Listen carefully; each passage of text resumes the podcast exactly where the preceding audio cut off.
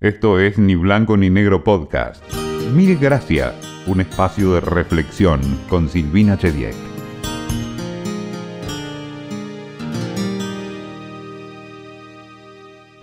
Siempre tuve más preguntas que respuestas.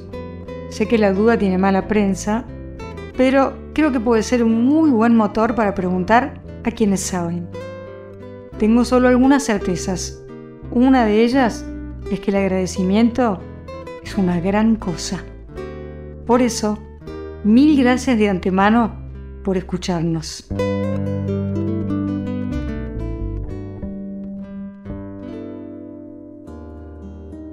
Ay, Dios mío, criar, criar, traer al mundo hijos ya es, es una cosa difícil y no vienen con manual debajo del brazo, pero además de todo, los tiempos van cambiando entonces, me parece que lo mejor que podemos hacer, y como siempre decimos, es acudir a los que saben. Así que para mí es un placer inmenso presentar a Marichu Seitún, que es psicóloga especialista en crianza. ¿Cómo andas, Marichu? Muy bien y muy contenta de estar conversando con vos nuevamente. Imagínate, bueno, para mí ni hablar, lo primero que pensé, qué lío que es criar, qué difícil educar, qué difícil educar compitiendo con pantallas qué difícil es el tema de la autoridad hoy en día, que antes era como indiscutible.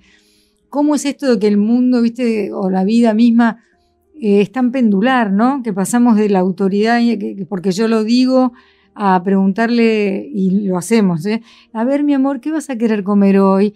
Y en el medio tiene que haber algo, pero bueno, toda esta introducción caótica es para que vos arranques por donde vos quieras, porque yo te leo, hablamos de paradigma, hablamos de autoridad, pero me parece que con tiempo para explayarte, vos podés empezar primero por decirme, y de ahí a donde vos quieras, ¿por qué te dedicas a la crianza?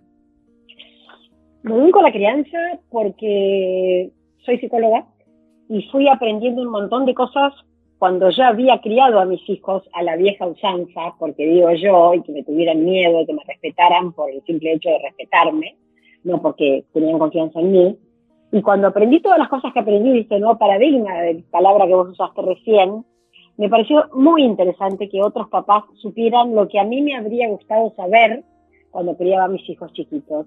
Entonces, eso me llevó a escribir, a dar charlas, a ir a cualquier parte donde me llamen para hablar de este tema, porque creo que cuando los padres entienden estos nuevos modelos, entienden por qué y van a poder salirse del viejo modelo autoritarista del que hablabas pero también salirse de ese nuevo modelo permisivo en el que yo creo que nos mete la sociedad de consumo. Eh, no creo que sea solamente una reacción al modelo autoritarista. Creo que hay alguien que nos está digitando, porque cuando le decimos, mi amor, ¿qué querés? Lo que vos quieras y como vos digas, estamos consumiendo. Consumiendo. Eh, porque cuando el chico es como la especie de tirano rey, en definitiva, no podemos y abstraernos de que está todo el tiempo bombardeado por cosas que se supone que tiene que tener para ser o que quiere, tiene que desear, por decirlo de alguna manera. No sé si está bien dicho, tiene que desear, pero de pronto no nos podemos abstraer de que están muy bombardeados.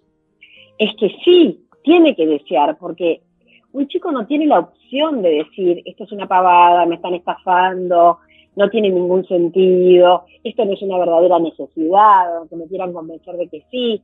El chico se lo ponen como que no puede vivir sin eso y lo convencen en cinco segundos de que no puede vivir sin eso. Hay personas bastante fortunas en cómo convencer a los niños de eso y entonces no podemos ser tan ingenuos de creer que ellos que no van no son tan fácilmente convencibles. Pero ahí estamos los adultos para decir, pensemos, miremos, reflexionemos, esperemos un poquito a ver si de verdad te hace falta. Te pongo un solo ejemplo, que es el spinner. No sé si lo ubicas. Es como un rulemán que, nada, lo pones en el dedo y da vueltas rapidísimo. Y nada, cuando se pone de moda, todos los chicos quieren tener un spinner y el que no tiene spinner siente que está fuera del grupo. Y el, interés por el spinner dura dos minutos, mm. cinco minutos y no más. Y cuesta un montón de plata.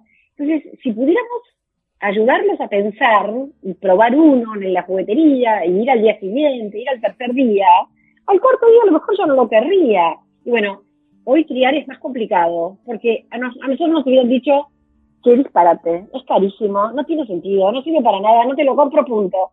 Se acabó la conversación. Era más fácil. No digo que era mejor, ¿eh? pero era más fácil. Yo lo que me acuerdo de antes, comparando con ahora, es que por lo menos si llenabas un álbum de figuritas te ganabas una bicicleta, algo. Ahora veo que no te ganas nada, pero no solo eso, sino que está todo planeado para que siempre falten 5 o 6 y terminen las madres pasándose el dato de dónde ir a comprar, no sé, los últimos 20 sobres a ver si embocás o las figuritas esas que después de gastar una fortuna no lograste, pero sin siquiera un premio, es muy loco. Sí, y no solo eso, sino que las campañas de figuritas no son una por año, sino dos o tres por año. Mm. Y los álbumes no tienen 200 figuritas, sino 600. O sea, mm. hay todo una algo montado alrededor de esa situación, y si no estamos atentos y no se lo explicamos a los chicos, sobre todo si no lo entendemos nosotros, lamentablemente nos vamos a dejar llevar nosotros también. Eh, ¿Cómo te criaron a vos? Porque vos decís que con tus hijos eh, eras más autoritarista y después revisaste. ¿Y cómo recordás la crianza de cuando vos eras chica? Yo calculo que es la crianza de toda mi generación, que eran nada, se respeta porque se respeta, mirame a los ojos, no revoleas los ojos, o sea, respetame por miedo, eh, respetame por miedo a perder mi amor, que en realidad no, no íbamos a perder el amor de nuestros padres, pero la amenaza estaba ahí siempre subyaciendo, que a lo mejor iban a dejar de quererme o que iban a querer más a mi hermano porque se portaba mejor que yo. Y, y ese no es el verdadero amor y el verdadero respeto. El respeto tiene que ver con confianza, con seguridad, con un adulto que se hace cargo de prestar fortaleza para que el chico haga caso, y así se logra realmente chicos fuertes y con autoestima alta. Pero además, eh, eh, los chicos no piden nacer, ¿viste? Y ya, vos dijiste recién hacerse cargo. A veces hay que empezar por el ABC de hacerse cargo de haberlos traído acá. Sí. ¿No? Sí. Pensemos también que los papás de hoy son bastante millennials, con lo que eso implica los adultos de hoy quieren todo yo, todo ya, todo sin esfuerzo. Y, entonces, si lo quieren para ellos, también les da mucha pereza hacer cosas que por ahí hicimos vos o yo, de levantarnos tres veces a la noche porque el bebé lloraba. Nada, se lo llevan a la cama muy fácilmente. O le dan de comer lo que el chico quiera muy fácilmente. Solamente porque les da fiaca hacer el esfuerzo que nosotras con nuestro viejo modelo autoritarista quizás no teníamos autoestima alta, pero teníamos mucha fortaleza interna para hacer lo que había que hacer. También había, También había muchas más mamás que se quedaban en casa. Ahora, ahora yo creo que hay eh, una pareja que mayoritariamente es de hombre y mujer, pero también están el desafío, bueno, de las monoparentales, que son bien difíciles, y de las del mismo sexo, pero que se trabaja un montón y se llega en un estado, a lo mejor a la casa, en el que decís, bueno, que no me pida nada, que agarre la tablet y listo, lo cual no está bueno, pero bueno, sucede. Es verdad, pero no es toda la verdad. Yo creo que lo otro que yo dije también es verdad, aún en esas parejas que están cansadas, porque yo trabajaba y estaba igual de cansada que mi marido, pero a la noche me despertaba igual. Eh, y a ver, no es ningún mérito, eh, yo lo hacía porque era lo que correspondía. Hoy es mucho mejor entender que lo hacemos porque, no sé, un chiquito tiene que saber que cuenta con sus papás de día y de noche que, hay disponibilidad del adulto a cargo. Eh, entonces, una vez que yo entiendo eso, ya no es tan difícil levantarse. Eh, y, tengo como una razón por la cual hacerlo. Ahora, si me resulta más fácil o me da más fiaca, y por ahí le digo, venite a mi cama y listo, de menos todos juntos. El famoso colecho. Sí. eh, los chicos de ahora eh, decimos, estamos generalizando absolutamente, ¿no? Sí. Eh, con esa tiranía de yo decido y es cuando yo quiero y yo no sé, qué sé yo. Para adelante, ¿qué onda? Porque la verdad que después el mundo no te responde así, ¿no? No va a pasar lo que yo quiero cuando yo quiero y a la hora que yo quiera. Lo primero que va a pasar es que probablemente terminen maltratando a sus padres. Mm. Porque de alguna manera los padres les prometieron que todo iba a ser maravilloso y cuando deja de ser maravilloso, le echan la culpa a los padres. Vos me dijiste, vos me hiciste creer y ahora las cosas no son así. Ese es el primer problema. Y el segundo, lo que estamos viendo, es que se rinden muy fácil. Mm. El jefe no me gusta, me tomaron parcial y no me fue bien y dejo la carrera. O sea, con mucha, no, no tienen esa fortaleza. Yo digo que nuestra generación es todo terreno, porque porque nada, aprendimos a esperar, a esforzarnos, a frustrarnos, a pasarla mal, y eso nos hizo fuertes, estoicos. Y estos chicos no tienen eso, no tienen la práctica de la esperar, de esperar, de esforzarse, de sufrir. Eso, como dijiste, de las figuritas. La mamá o el papá que se va a la plaza a las seis de la tarde, con pleno invierno, a cambiar las figuritas para el hijo. Ese chico consigue las figuritas y llena el álbum. Entonces no tiene la experiencia de no lo llené. Y no lo llené yo, y no lo llenó casi ninguno de mis amigos tampoco. O sea, no solamente yo. Y eso nos fortalecía. Esa era la parte buena del modelo autoritario. Mm. ¿Estás de acuerdo con la denominación de generación de cristal? Y termina siendo de cristal. Sí, yo no sé si le pondría ese nombre, pero sí, es verdad, porque son frágiles. Por eso se llaman de cristal. Sí, sí, sí. Los, tumba cualquier cosa. Em, em, antes de que me olvide, porque no es el tema a lo mejor que estamos hablando, pero todo tiene que ver, porque estás hablando de chicos fuertes, estás hablando de autoestima de alguna manera.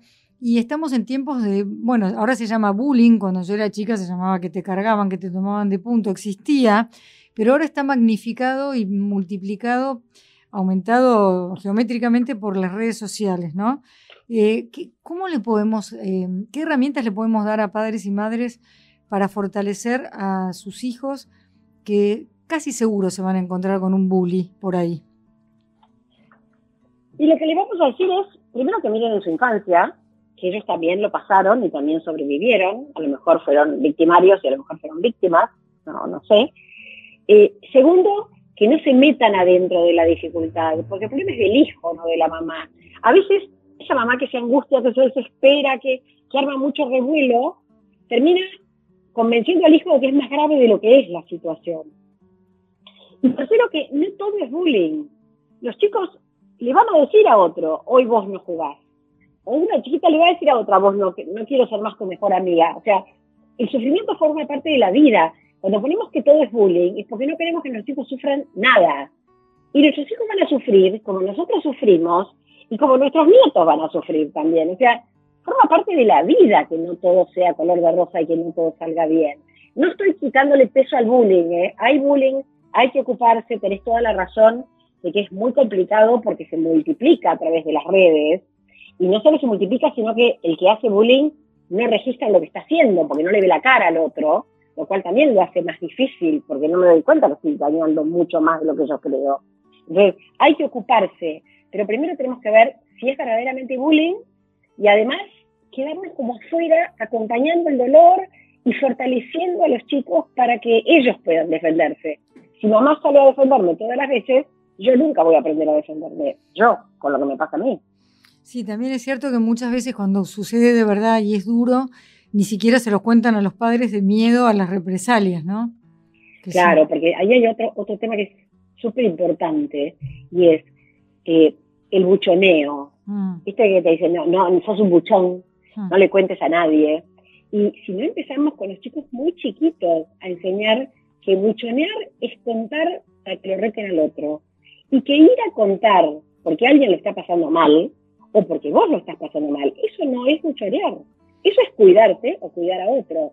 Porque hoy sabemos perfectamente que si los que están mirando toman cartas en el asunto y dicen basta, o se retiran de la situación o no, van a buscar ayuda, muchas situaciones de bullying se, detendrían. Sí, sí, para, mí, para mí sin público no hay bullying. Claro, si esos testigos se dan cuenta de su fuerza y actúan, que vuelvo a decir, no siempre es defendiendo a ellos, por ahí si a buscar a alguien, mm. el bullying no digo que desaparecería, pero tendría mucho menos fuerza.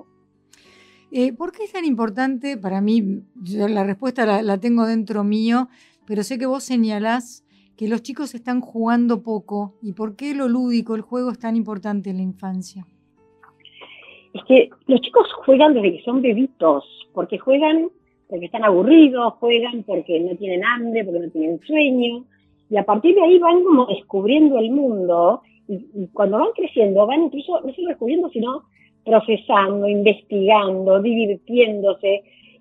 Un chiquito que juega es un chiquito que se autocura. Me enojé con mi hermano y juego con mis muñecos a que soy hijo único. O este, estoy triste por algo, entonces juego en una situación donde las cosas se dan de otra manera. Y es fundamental, siempre fue fundamental el juego, y no, no empezó con la pandemia, pero en la pandemia se agravó un montón la situación de que los chicos jugaran poco. Porque jugar es algo que es divertido, que da placer y que te sacias. No, no jugás eternamente a, no sé, a lo que fuera, a, los Playmobil o al croquet afuera. Uno juega un rato y dice, basta, ya está. Y las pantallas no sacian, porque las pantallas tienen un sistema de recompensa más adictivo que es muy peligroso, porque siempre quiero más y más y más y más, y siempre salgo de mal humor de la pantalla. Y por otro lado, me lleno de un montón de input, o sea, mucha información, mucho tema, y no sale nada. Cuando yo juego, salen las cosas, salen para afuera. Después de una sesión de juego de 15 minutos, los chicos están menos estresados que cuando entraron. Hicieron el experimento y les midieron el cortisol en sangre. Y después ¿En serio? o sea, se, probó eso eh, dosando el cortisol, que es la hormona del estrés, ¿no? Que es la hormona del estrés. Y después de una sesión de 15 minutos de pantalla, el estrés aumenta. Mm. Porque, y porque sí, porque yo no estoy metiendo el cuerpo, ni, transpiro, ni me canso, ni proceso, ni le pego una pelota porque le tengo rabia a mi papá, y entonces le pongo la cara a mi papá a la pelota y la pateo fuerte. Ese es el juego. Me ayuda a procesar las cosas de la vida, además de todas las otras cosas, que me divierto, que me encuentro con otros, que descubro el mundo. O sea, jugar es el trabajo de los chicos, decían Freud y Winnicott, y es así. Es el trabajo de los chicos. Me encantó eso. Pero lo que pasa es que es el trabajo mientras sea juego libre, mientras sea en cooperación, y deja de ser esa cosa placentera de la que yo hablo cuando es competitivo. Y la pantalla es competitiva, aunque sea con vos mismo, pero estás compitiendo. Sí, sí, sí, en red.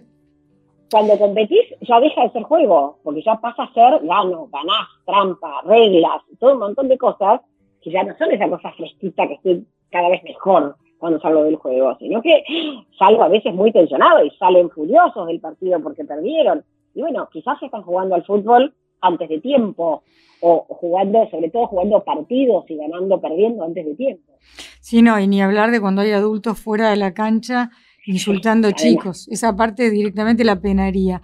Eh, Marichu, em, vos sabés que mientras hablabas, tuve un recuerdo, a nadie le importa sobre mi vida, pero que fue muy impactante. No, porque pensaba que vos hablabas del juego y de una sesión de juego y creo que los psicólogos infantiles trabajan con eso, ¿no? Ese es el material. Yo tengo un solo hijo que cuando fue el atentado de las Torres Gemelas estaba por cumplir cuatro años. Y vio eso por la tele, que, era en loop, ¿no? No paraban de repetirlo y repetirlo y repetirlo.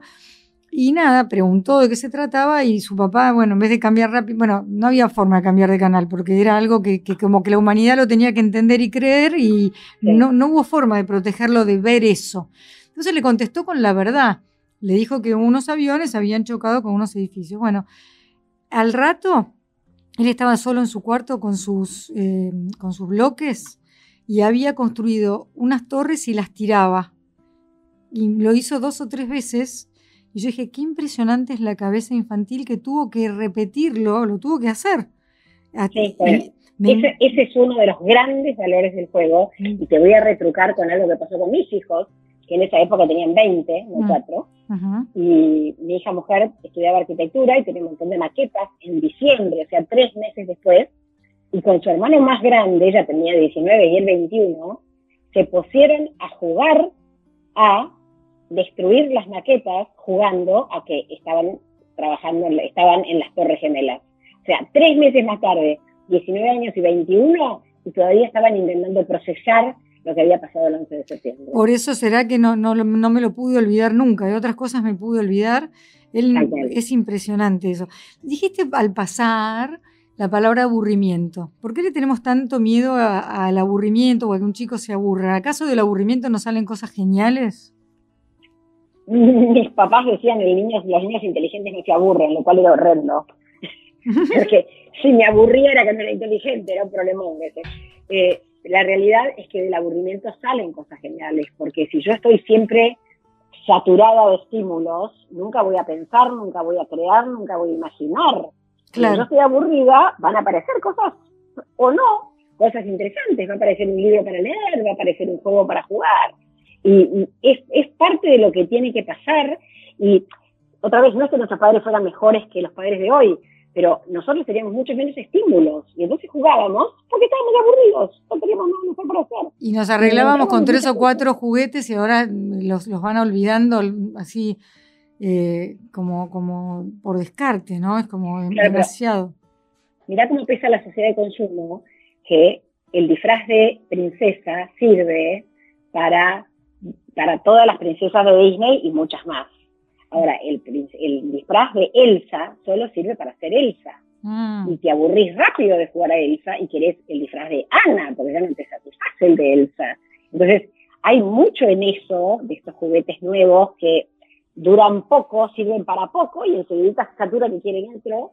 Y ahí es donde ves que los están visitando a ellos y a nosotros también. Además de que son muy costosos y tenés que ver que, bueno, no siempre los padres pueden decir que sí y las comparaciones son odiosas, ¿no? Fulanita ya lo tiene. Bueno, pensaba en canciones, eh, la suerte que tuvimos nosotros de tener a María Elena Walsh con esas canciones, ese contenido, y en los cuentos, ¿no? ¿Qué tan importante es? Hace tiempo hicimos un, podcast con Daniel Cerezo sobre la felicidad, ¿no? Y también hablamos em, en, otros, en otras oportunidades sobre la pobreza. yo ya sé que a esta altura del partido la pobreza no se mide solamente por ingresos, sino también se tiene en cuenta si un niño o niña ha tenido un festejo de cumpleaños, si le han podido contar un cuento, si alguien le cantó una canción. Y estamos flojos de eso, pero creo que en todas las clases sociales puede fallar. ¿no? Sí, absolutamente. Porque otra vez, la idea es entender que toda la vida la sociedad transmitió cultura, información, valores importantes a través de los cuentos y cuando el, cuento deja de ser algo que me cuenta mi mamá me, cuando me voy a dormir o me cuenta mi abuela los fines de semana, ya desaparece toda una manera de, de transmitir información y formación importantísima, porque ya solo escuchamos lo que canta la cantante de moda, que muestra el ombligo, y que a lo mejor la letra, me gusta la música, me gusta la canción, pero la letra no me está precisamente formando como persona o informando de cosas que vale la pena saber. Y, los papás están muy livianamente dejando que eso ocurra.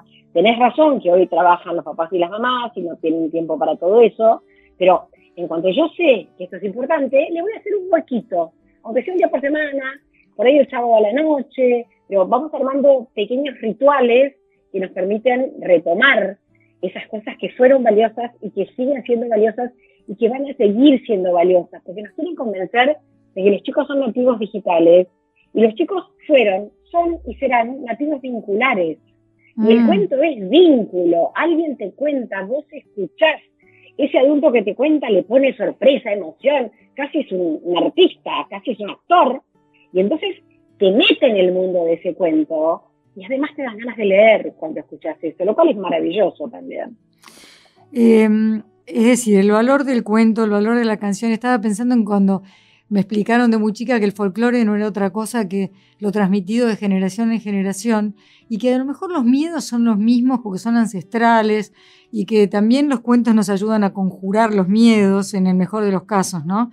Eh, y bueno, que hay que lidiar con eso a veces desde que son muy chiquitos, los terrores nocturnos, los monstruos que se imaginan y que nos necesitan, pensaba. Pero ahora estaba pensando en otros monstruos que son los preadolescentes. A ver. ¿Cómo hacemos para lidiar con estas eh, precocidades? Porque ahora viste que se vuelven preadolescentes muy pronto y te desafían y te dicen, esta es mi vida. Y a lo mejor tienen 11 o 12 años. ¿Qué haces ahí? Yo creo que lo principal es conservar la calma. Porque si yo me siento desafiado, si un chico te desafíe, no quiere decir que vos tengas que sentirte desafiado. El chico le encantaría que fuera su vida, y si yo me enrosco y le digo, sos un insolente, como me hablas así, no hago más que echarle que en el fuego. Mm. Si yo lo miro y le digo, ojalá fuera tu vida, pero no, porque sos chico, vivís acá, yo soy más grande y sé más, y vas a tener que hacer esto que yo te digo, porque soy tu mamá y ya sé que estás enojado, pero bueno, me vas a tener que hacer igual. No me enrosqué, no me subí a la pelea, y al final el chico va a tener que hacer lo que yo le digo, ¿qué vamos a hacer? O sea, uno sin querer también nos ofendemos. Ahí hay otra cosa que es interesante los papás hoy, que cuando eran chicos, ante una mirada seria de su mamá o de su papá, acataban, cuando el chico, ante la mirada seria, no acata, no saben qué hacer. Porque, claro, no les pasó en su propia infancia. Mi papá me miraba feo y yo le decía que sí a todo. Y ahora yo lo miro feo y mi hijo me hace pito catalán. O sea, no, le importa lo que yo le digo. Y ahí es donde desesperamos. Y ahí es donde digo que hay que respirar hondo y decir, ojalá las cosas fueran como vos querés, pero lamentablemente en esto decido yo, apagar la tele y venir a la mesa, lo que fuera, cualquiera sea el tema. Y eso me llevó en realidad para atrás. Los berrinches, que no sé qué, de qué edad son típicos, ¿no? De cuando son muy chiquititos, que también son desafiantes, porque muchas veces son con público.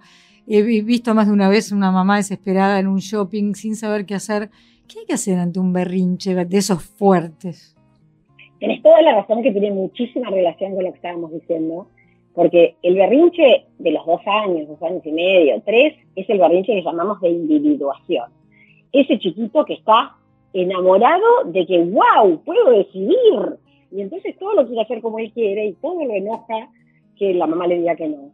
Pero esto dura un tiempo. Y en algún tiempo, papás con buena autoridad, ni permisivos ni autoritaristas, logran decir, ojalá, qué lindo sería, pero te compras una sola cosa en el kiosco Ojalá, qué lindo sería, pero nos volvemos para casa y salimos, salís de la calecita.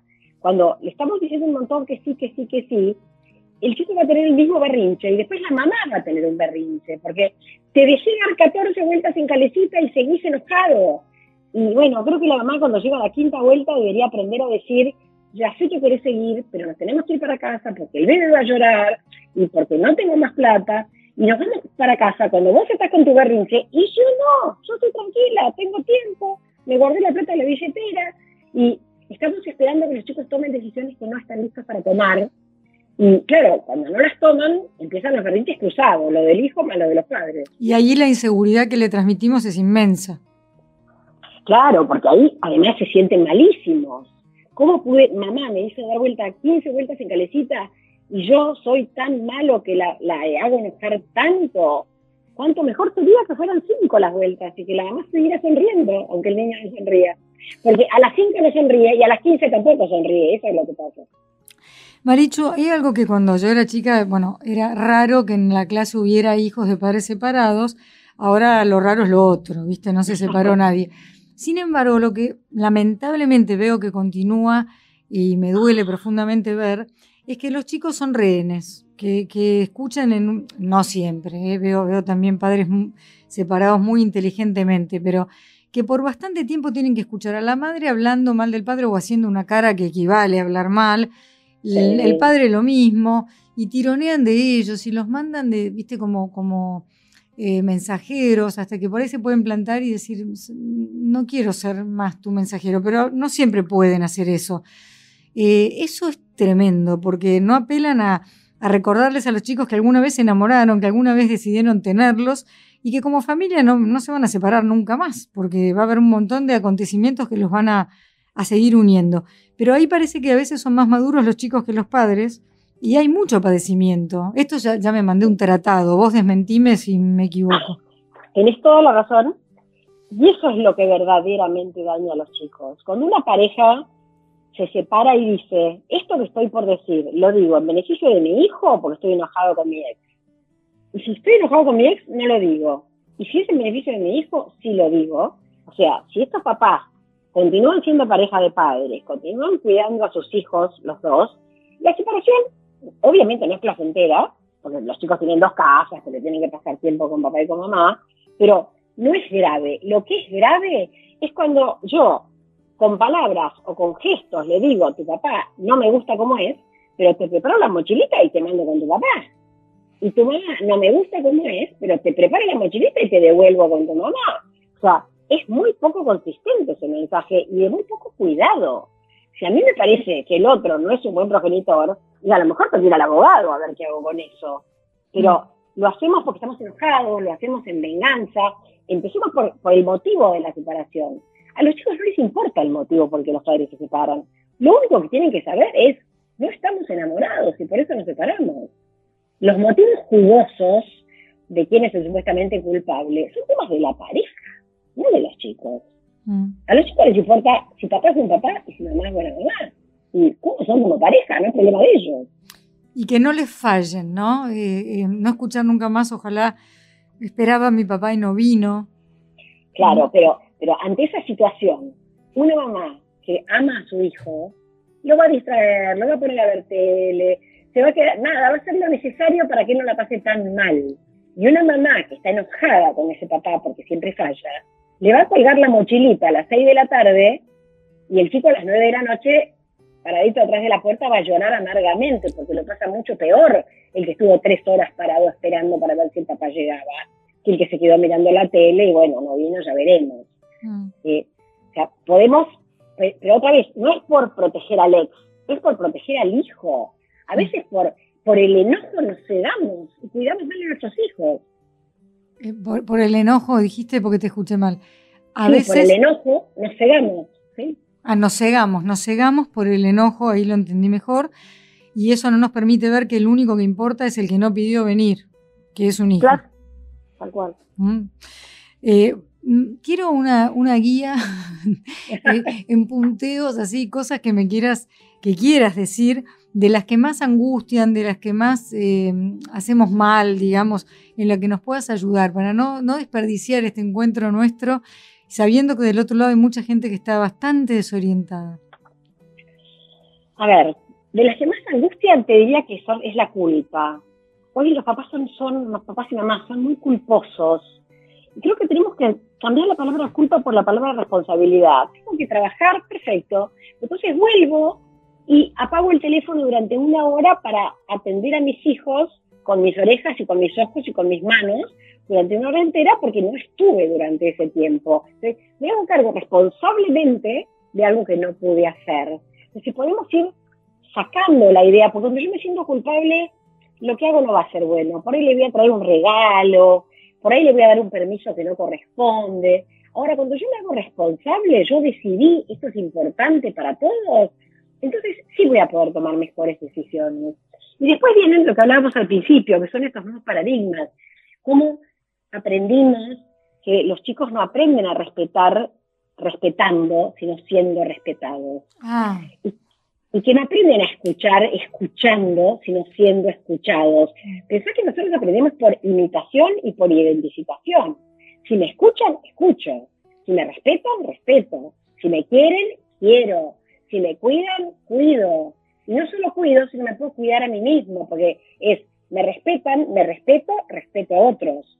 Me cuidan, me cuido, cuido a otros. Este, este cambio de modelo es fabuloso para poder nutrir realmente a los chicos y que sean como sólidos desde adentro, no desde lo que pasaba en otras generaciones, que es me acomoda a lo que mis papás esperan de mí para que me quieran. Mm. Sino, yo sé que me quieren, y me quieren bueno y me quieren malo, me quieren simpático y me quieren antipático. Pero no me dejan seguir viendo tele cuando es la hora de comer. Me la pagan y yo me enojo y no importa, me siguen queriendo.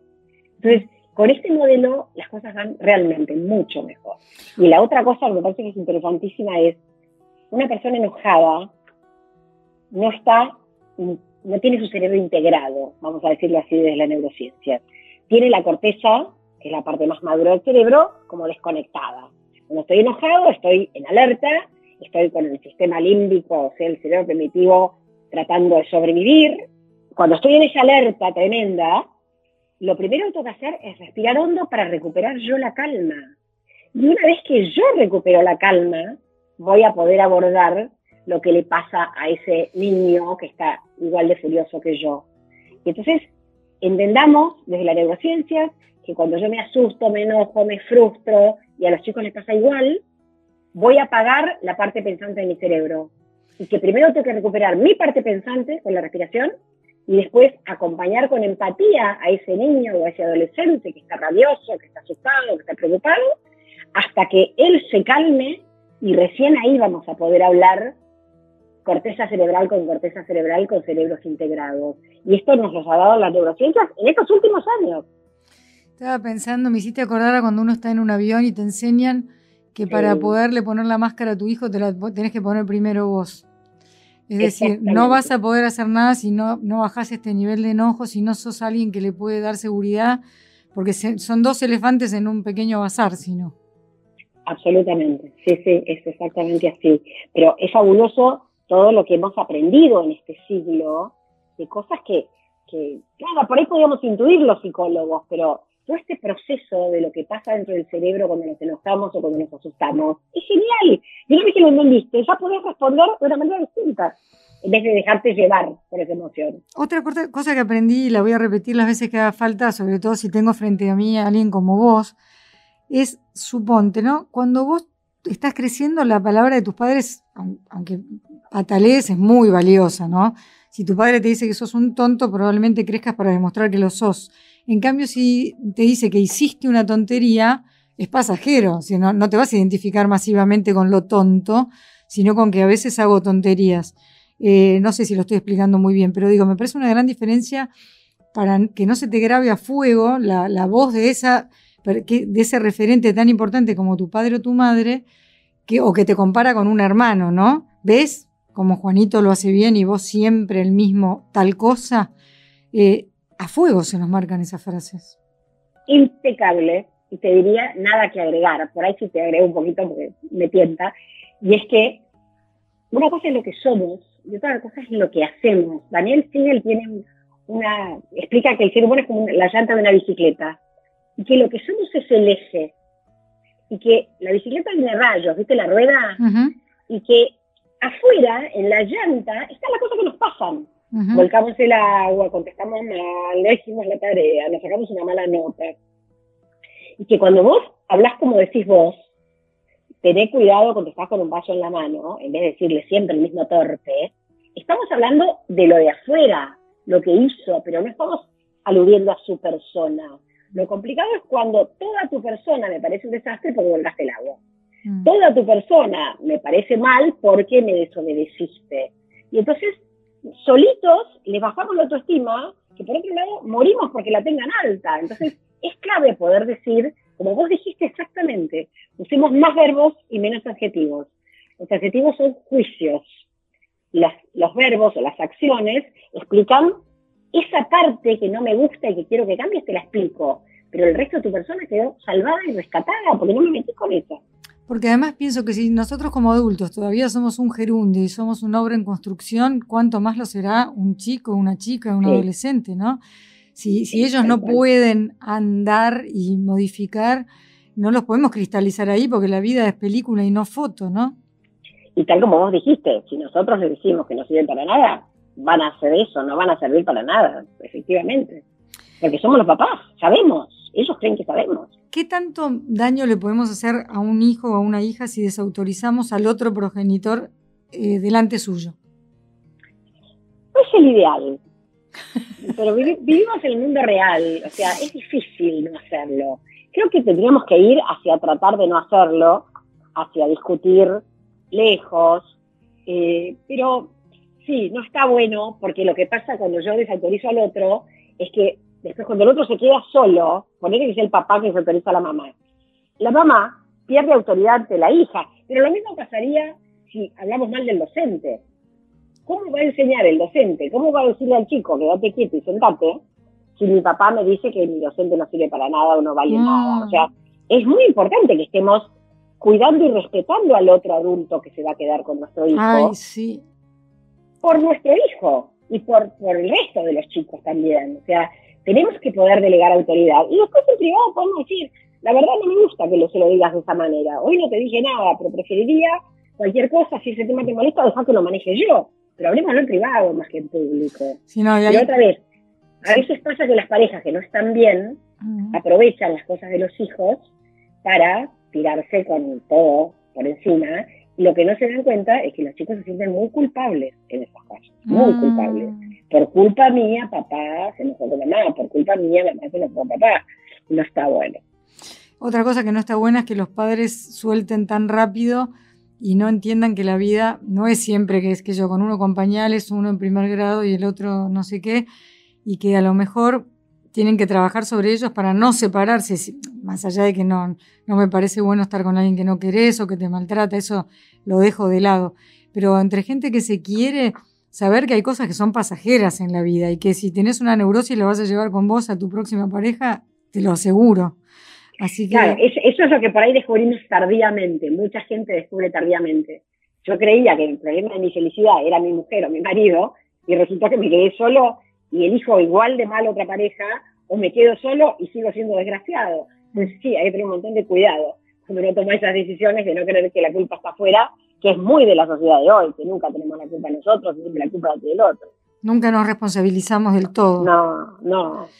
Bueno, Marichu, me imagino que mm, tienes que tener un cerebro hablando de neurociencias muy plástico para seguir dedicándote a crianza a medida que los años van pasando, porque los desafíos son enormes, aunque como yo dije en algún momento, creo que de base los mismos miedos, los mismos desafíos de, bueno, la vida que nos espera y eh, el tema de la autoestima no creo que haya cambiado demasiado, pero te agradezco por tu tiempo y quiero saber ahora a qué o a quién le dirías vos mil gracias. Diría gracias a mis padres por haberme dado la vida, gracias a mi marido por haberme hecho madre y gracias a mis hijos por todo lo que me enseñaron y me ayudaron a desafiarme y también quizás a mis pacientes, porque la que soy hoy es fruto de todo eso que fui aprendiendo y entonces tengo un montón para dar porque recibí un montón de todas esas personas. Marichu Zaitún, mil gracias. Gracias a vos. Esto fue Ni Blanco ni Negro Podcast.